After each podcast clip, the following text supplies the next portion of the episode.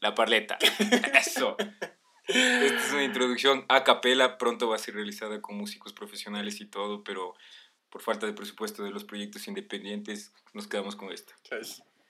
¿Qué cuentan, panas? Bienvenidos al primer episodio oficial de La Parleta. Eh, esta va a ser simplemente una introducción para contarles de dónde viene, por qué creemos que es una cosa bacán y, a dónde queremos llegar. ¿Y por qué nos arriesgamos a hacer esto con un equipo paupérrimo de los años 2000? Esa es también un poco la explicación. De una. Em, ¿Qué es la parleta?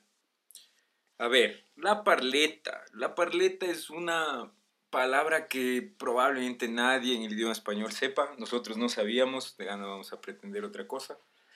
Una parleta es, según la RAE, una conversación de cosas que no son trascendentales, pero que es amena. Divertida. Divertida, exactamente.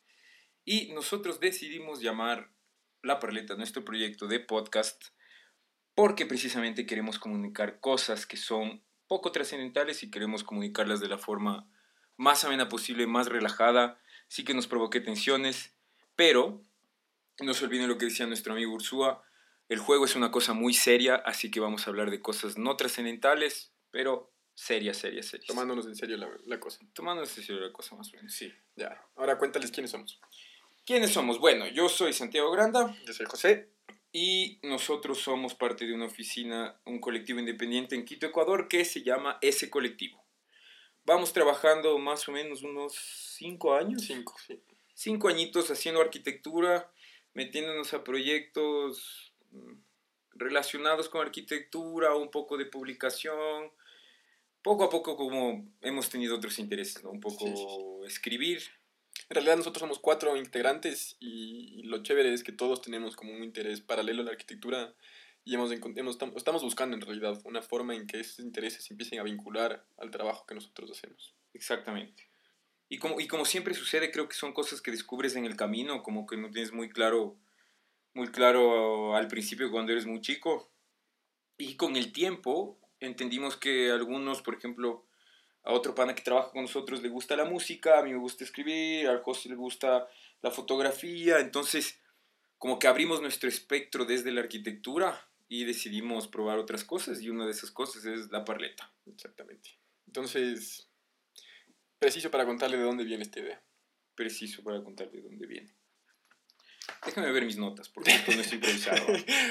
claro, yo le, decía, yo le decía al Santi que cuando yo me puse a pensar de dónde viene esto, eh, me pareció interesante que es más o menos de la propia naturaleza del trabajo que hacemos, del trabajo colectivo, de, de compartir las cosas que haces con otras personas.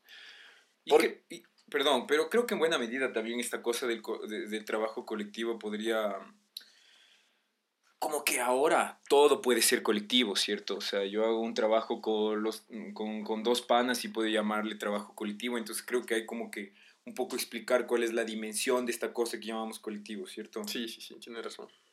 Para, para cachar. Entonces, nuestra oficina chiquita, desde hace mucho tiempo, desde que empezamos, tuvimos la suerte eh, de encontrarnos con un montón de gente que tenía la voluntad de hacer trabajo de todo tipo, ¿no? Un poco arquitectos, qué sé yo, artistas, eh, gente que se dedica al arte, como que tuvimos mucha suerte desde que nosotros fundamos la oficina, desde que éramos estudiantes de arquitectura, de relacionarnos con gente de otra índole. Y eso ha, ha generado, digamos, un montón de conocimiento súper fuerte y tangible que se refleja un poco en nuestro trabajo arquitectónico, pero también eh, a nivel personal, digamos, ¿no? Sí, exacto. El otro día le contábamos de esta idea a otra, otra, otra gente y veíamos que igual este hecho de que hemos encontrado mucha gente que como nosotros está bien haciendo cosas interesantes, em, hay una cosa muy interesante que pasa ahí, que es que em, no hay sentido utilitario de competencia que vos decías del otro día. Que em, parece que toda la gente que está aquí metida y que está haciendo cosas interesantes tienen siempre este afán de compartir este conocimiento del que tú hablabas y de y además de enriquecerse del, conocimiento que tienen otras personas, porque sabe que esa otra persona igual va a estar abierta para compartirlo. Y entonces lo que pasa es que se termina conversando un montón. Entonces la conversación siempre termina siendo este, que es una herramienta que, que te permite eh, este, compartir, pero que a veces parece que está subvalorada. Sí, creo que, creo que cualquier persona que nos escuche y haga un trabajo creativo se va a dar cuenta que parte del trabajo es divagar un montón, o sea, perderse un poco en la producción de algo, siempre probar ideas, siempre fallar, siempre reinventar. Y creo que ese proceso es algo que se repite y que nosotros nos hemos topado con que todo el mundo pasa por ese proceso, ¿no? Un poco de reconstrucción, de otra vez destruir ideas y reconstruir. Lo interesante es que nosotros empezamos a pensar que mientras, mientras esta gente construye y destruye ideas y las comparte con otras personas, hay un montón de conocimiento que se crea, un montón de, de información que se comparte y que lamentablemente esa información no, no tiene cabida en otro tipo de espacios, digamos en espacios de publicaciones o en espacios muy formales como, qué sé yo, repositorios científicos, no sé. El mismo Art Daily, el mismo Art Daily. Las revistas de arquitectura, ese tipo de cosas. Y luego cosas un poco más rígidas, ¿no? Como publicaciones académicas, cuestiones universitarias, ensayos. De algún modo, tiene sentido porque esos espacios tienen que ser muy concretos, ¿no? Muy definidos al final. Tienes que como mostrar un resultado. Sin embargo, cuando te dedicaste a hacer alguito por tu cuenta, te das cuenta que tienes un montón de cosas que se van, se van y no vuelven. se van. Como la vida. Como la vida misma. Como la vida. Como los bocetos que anotas cuando estás haciendo un proyecto y el primer boceto es incomprensible después. Esa huevada se fue para siempre.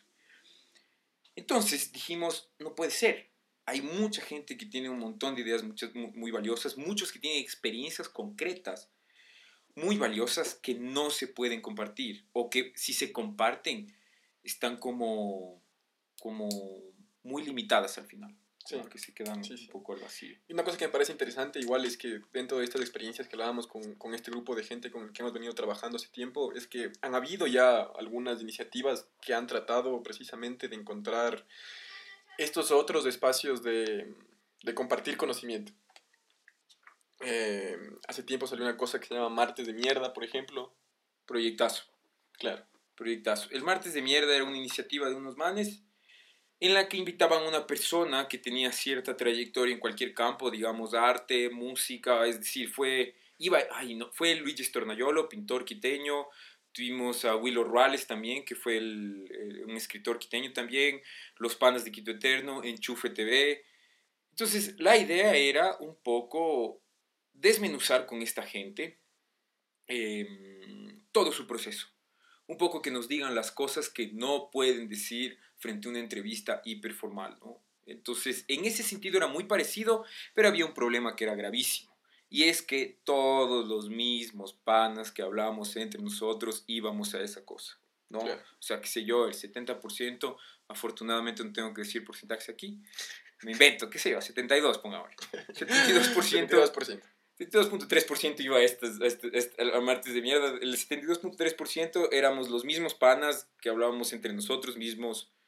Y un poco hace como, hace eco a esta cosa que dicen de la información, ¿no? Como las burbujas de información, que todo se da la vuelta entre los mismos grupitos independientes de gente que hace cosas. Claro, entonces tú decías, ¿por qué esto es diferente? Eh, uno, una de las cosas que, que, que, que, cachamos que es diferente es porque primero hacer podcast está ahí es como la nueva radio, qué sé yo. Eso dicen, eso dicen. Tú no sabes. Yo no, sé, a mí solo me dijeron, venga a hablar acá, qué sé yo, di alguna cosa chistosa, era chistoso. Y entonces, como mm, un poco romper esta cosa que no sabemos de qué otro modo romper. Todo el trabajo que hacemos, en general tenemos, tenemos como mucha relación con estas mismas personas, con las que, mismo, con las que nos soportamos y todo. Y tal vez esta sea la forma más adecuada para nosotros de, de, algún modo salir de este círculo. Mm. Ahora, ¿por qué diablos nos interesa salir de este círculo también? Y creo que tiene que ver con democratizar un poco este valor intangible que nosotros tenemos por una u otra razón, ¿no? Sí, sí, creemos, sí, sí. Sí, como, como creemos que no todo el mundo tiene acceso a esta, digamos, esta red de personas que te pueden dar una mano, que trabajas de forma colectiva. Aún más si es que eres una persona que está empezando algún tipo de proyecto, creo que es muy complicado hacerte de, amigos y encontrar gente que te pueda compartir las experiencias de forma desinteresada. Y nosotros no somos la excepción. ¿Cómo vamos a compartir? No les cachamos. Entonces decimos, bueno, con un podcast medianamente, tal vez nosotros podríamos un poco... Claro, y ahí entra lo que decíamos antes, porque igual han habido intentos de compartir y de democratizar esta información que nosotros tenemos. Por ejemplo, hubieron algunos de nuestros panas que cuando empezaron a tener alguna idea de algún mueble o de alguna tecnología que les interesaba, eh, la gente subía a su página web para que cualquiera lo pueda descargar. Mm. Pero de nuevo ahí entra lo que decíamos antes, que esto, eh, este, este, compartir de información termina acatándose a unos eh, reglamentos de cómo se comparte, por, ejemplo, información arquitectónica, de cómo se comparte tecnologías constructivas, con detalles, con planos, etcétera, etcétera. Y este, en cambio, es nuestro, nuestro intento de democratizar lo que decíamos, este conversar, este divagar, porque, porque así es como trabajamos, así es como nosotros llegamos a, a, ideas, a nuevas ideas, a conclusiones. Sí, también, también hay una cosa bonita que, que, nos impulsa el proyecto, no es para nada altruista tampoco, como una cosa de, wow, queremos compartir. O sea, también es un canal para, para soltar las frustraciones nomás. Claro, claro. ¿no? como como en este camino de divagar no es que sea, creas conocimiento, también creas un montón de porquería inútil, ¿no? O sea, eso no hay duda. Claro, claro. entonces llega, llega muchos momentos en los que llegas a cosas como mm, círculos viciosos, digamos, o llegas a cosas que no puedes concluir o que no tienes ni idea de cómo hacer y, y que no, no sabes cómo resolver. Y creo que el hecho de poderle dar una voz a estas cosas, a estas, digámosle, llamémosle frustraciones, entre comillas, también puede ser como un proceso muy útil para nosotros en nuestro, en nuestro labor, digamos, en nuestro quehacer, un poco darle forma a todas estas cosas que, que decimos, que intentamos pensar, pero que en el trajín de la vida no, no, no cachas. Entonces, buenazo que ahorita nos ponemos la soga al cuello, grabamos esta nota y que si yo cuando tengo 50 años, pues va a ser una anécdota chévere para los, para los wows, no sé. Claro, claro, porque igual yo te decía que mm, una cosa que está clara es que dentro de este colectivo, este gran colectivo de gente, se hace mucho. O sea, se, se, construye bastante, se hacen publicaciones, se hacen joyas de arquitectura, se hacen, se hacen muchísimas cosas. Y procesos de reflexión sobre lo que se ha hecho eh, son nuevos, digamos, los que se están haciendo. Hay pocos. Hace poco se lanzó un libro. Eh, a ti, por ejemplo, te está interesando esta nota de, de escribir, de entender estas cosas. Y creo que este al final, cuando te preguntabas del por qué, termina siendo también esta intención de, de, encontrarle un sentido a lo que hacemos. Mm, porque, mm, mm, como vos dices, a veces, a veces cuando te chocas, o sea, haces algo y no te sale, o cuando estás frustrado en las cosas, em, sí, o sea, este es precisamente un espacio para lo que vos dices, para esas frustraciones de, de, de no saber qué se hace. Sí, exactamente. Un pequeño paréntesis, no sé si se puede decir esto aquí, pero este segmento o este podcast no ha sido auspiciado por Club Premium, pero yo estoy tomando una Club Premium Platino. Solo quería decir eso. Porque no, no se conversa sin, sin una club. No se, o sea, sí se conversa sin una club, pero, pero digamos, estoy tomando y me pareció adecuado decir esto. Ya te cacho. Eh, pausa. Eh, hay que hacer una... Hay que hacer una pausa. No hay cómo decir porque, bueno, no sería bueno para la introducción. Una... una pausa ahora.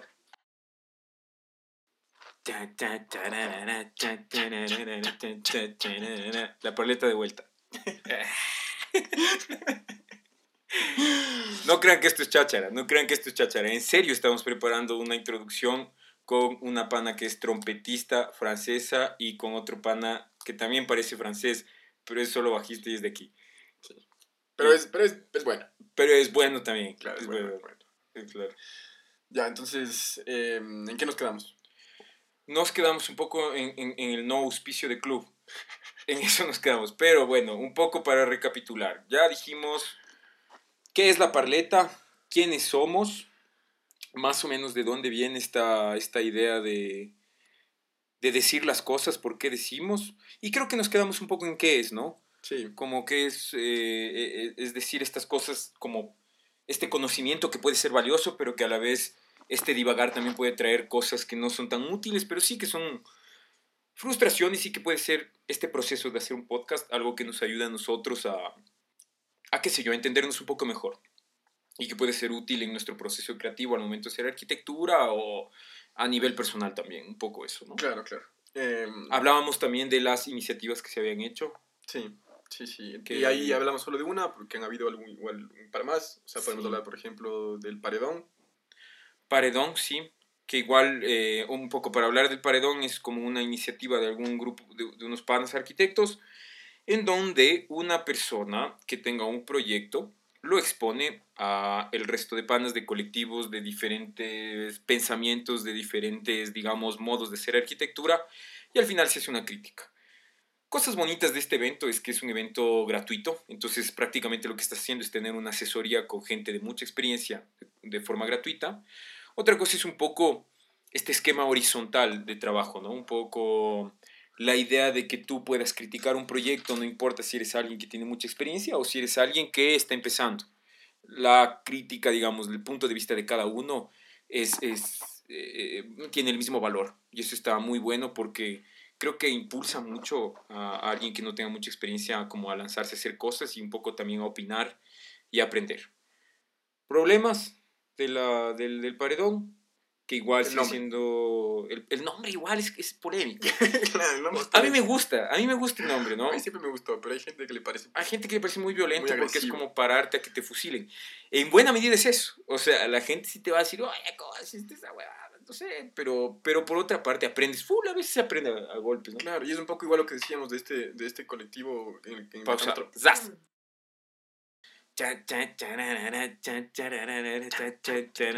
La paleta de vuelta número 2. Pero parece interrupción, panas. Uf, esto todavía, todavía estamos empezando. Esto todavía está una etapa de exploración de dónde vamos a hacer, de los equipos, etcétera, ¿Ustedes se imaginan que estamos en alguna radio grabando esto? No, no, no. No, no. les podemos contar igual. Igual no se puede decir, Pero bueno. Pero bueno, em, a mí me gustó una cosa que vos hablabas, que es un poco el tema de la crítica, y que a mí me parecía súper valioso porque, em, porque dentro de este trabajo colectivo que nosotros decíamos, que hemos tenido la suerte de, de participar, hay mucha crítica. Hay mucho esta cosa de, de, de, ser directos y decir las cosas de frente acerca de lo que, de lo que esa persona está haciendo. Que puede ser complicado. hay una, y siempre ahí hay una cosa fuerte de, qué sé yo, del, no sé si es del ego o de la sensibilidad, y que, por ejemplo, en lo que hablábamos del paredón, hay esta, hay esta intención de, de aceptar la crítica como algo importante, algo que, que hace bien al final. Sí, también, también es esta cosa, yo creo que sobre todo no es un comportamiento muy convencional en un negocio, digamos, en, en cualquier tipo de negocio exponerte totalmente, exponer tus debilidades es mal negocio. Porque, porque, claro, todo está diseñado bajo un esquema de competitividad, ¿no? Entonces no, no tiene sentido que yo exponga mis falencias porque alguien va a, digamos, a tomar ventaja de eso. Y entonces es bonito el paredón como un poco exponerse frente a esto y es una arremetida contra este sistema que nos, que nos, que nos quiere un poco alienar. No sé por qué me imaginé el, el himno de Estados Unidos de fondo, pero no. Como un poco esta, esta, esta, cuestión sistemática de mantenerte alienado y en perpetua lucha con la gente, ¿no? Entonces, desde que eres chico, como siempre cualquier cosa que produces debes tener cuidado de que alguien más lo sepa o tienes que tener cuidado de que de no exponer tus falencias al final, porque tú tienes que construirte solo, porque si no tienes que tener cuidado que el otro te va a pisar. Entonces es durísimo salir de ese esquema. O sea, a nosotros mismos nos ha costado un montón. Como exponer tus errores es, es durísimo. Y, y, creo que el paredón hace esto. Sí, otro, otro de estas eh, iniciativas que hablábamos es del arquitecto, que es igual parecido en esta onda de compartir conocimiento y, y bueno, y si es que ustedes se echan por ahí una, una explorada, van a encontrar el episodio piloto, que era una, una, simple exploración de si es que esto iba a valer la pena o no, en donde justamente hablamos de lo que vos describías de, de los arquitectos. Porque tú hiciste una crítica del arquitecto y eh, hablabas eh, de esta honestidad en el momento de compartir eh, un proyecto, de cuando uno publica un proyecto. Esta honestidad que muchas veces no se logra cuando uno manda esos press kits de los que tú hablabas, cuando mandas tus fotos eh, hermosas, seleccionadas, nítidas y la narración que finalmente tú terminas describiendo. Claro, claro, claro. O sea, creo que mm, creo que naturalmente cualquier persona, cualquier cosa que hagas, tú vas a exponer la mejor parte, ¿no es cierto? O sea, tipo, si yo conozco una pelada, no le voy a decir, oye, weón, hoy soy chirazo, así como, cuidado. No, de ley dices, hoy soy bacán, hago esto, no sé qué. Mi bici, mi bici es súper linda. Mi bici es de la raja, lo más aniñado que hay en el Ecuador.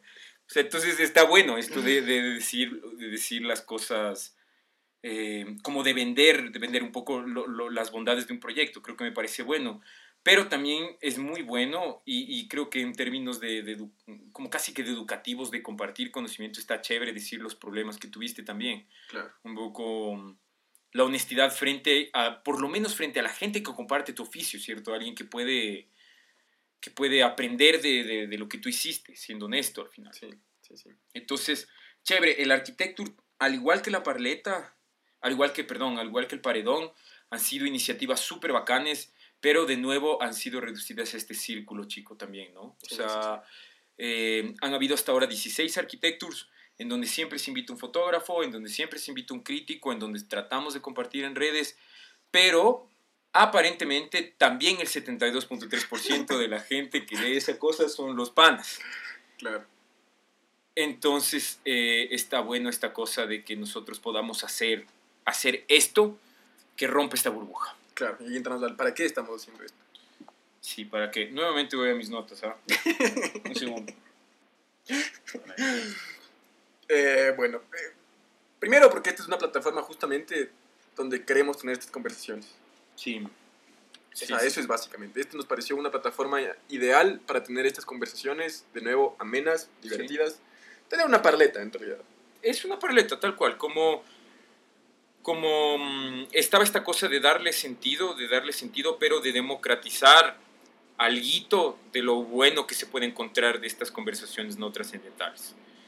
Ese es como creo que el fin último. De ninguna manera sería educar, porque no creo que, o no estamos seguros del resultado que vayamos a tener de este proyecto, sino más bien como, aparte de pasar un buen rato, tal vez haya una o dos pistas que en ciertas circunstancias a alguien le vaya a servir. Entonces, esta fue como la intención y esta fue por, la que, por lo que nos ponemos en aprietos un poco experimentando acá. Claro, claro. Y, bueno, yo quería preguntarte, y esto me imagino que no tienes de las notas, porque no te dije que te iba a preguntar esto, pero ¿tú qué te imaginas en los siguientes, en los siguientes parletes? Chuta, más no auspiciantes oficiales tipo más club, una, que es una que otra cerveza. Pilsener igual puede ser un no auspiciante. un no auspiciante. De hecho, cualquiera puede ser un no auspiciante en realidad. Igual tenemos un pana que hace buena cerveza artesanal. sí, le vamos a hacer la primera, la primera, el primer auspicio no pagado, créeme que no está pagado. Pero cerveza itinerante tiene una buena biel. bueno, creo que, no sé, como, como que, como como que tenemos, tenemos la sensación de que hay muchas personas, muchas personas que han hecho cosas increíbles, que tienen mucha más experiencia que nosotros en diferentes ámbitos, que también tienen muchas cosas que decir y probablemente no pueden canalizar esto eh, en, otro, en otras formas, ¿no? Como no pueden canalizar en otros medios y queremos construir este espacio como para invitar a esa gente. Entonces a mí se me ocurre como invitar a, no sé, a gente que conocemos, ¿no? Un poco... Claro, claro que si yo, se me ocurre de una, el Javier Perugachi, que también nos copió la idea de que está haciendo podcast, el man ya le vi una foto en Facebook. Ya te cachamos, Javier. Ya le cachamos a Javier, hermano. Siempre está adelante, ¿no? Siempre adelante, hermano. no sé. Cuando tú tienes una idea, él ya volvió. me irrita, pero a la vez me motiva. Claro. Bueno, Perugachi seguro, seguro hay que preguntarle a los que no sepan quién es. Él, no sé, no estoy seguro si es director, pero, pero es, forma parte de, de, de, de Los Quito Eterno, que es una gente que hace eh, revalorización patrimonial, del, especialmente en el centro histórico, a través de recorridos teatralizados. Y, esto, claro, en las conversaciones que hemos tenido con él, muy eh, eh, como informales, igual ha dicho cosas muy, muy interesantes. Claro, nos marcan al final. Que nos marcan, de ley. Claro, y así, y así hay un montón de panas que estamos seguros, que tienen un montón de cosas increíbles para decir y que nos gustaría tener aquí. Sí. Creo que el siguiente episodio que vamos a tener va a ser, vamos a ser nosotros dos y tal vez otro pana con el que estamos lanzando un proyecto mm, nuevo de documentación. Ya les iremos contando. Pero, si ya le quieren dar like, se llama El Hábitat, así se llama. Proyecto Hábitat. Proyecto Hábitat, síganle en Instagram, sigan todas sigan las redes locas. Denle like.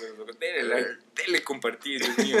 y comente, porque el algoritmo de esas cosas sucede comentando. Pongan corazón, oye, muy interesante, funciona. Perfecto.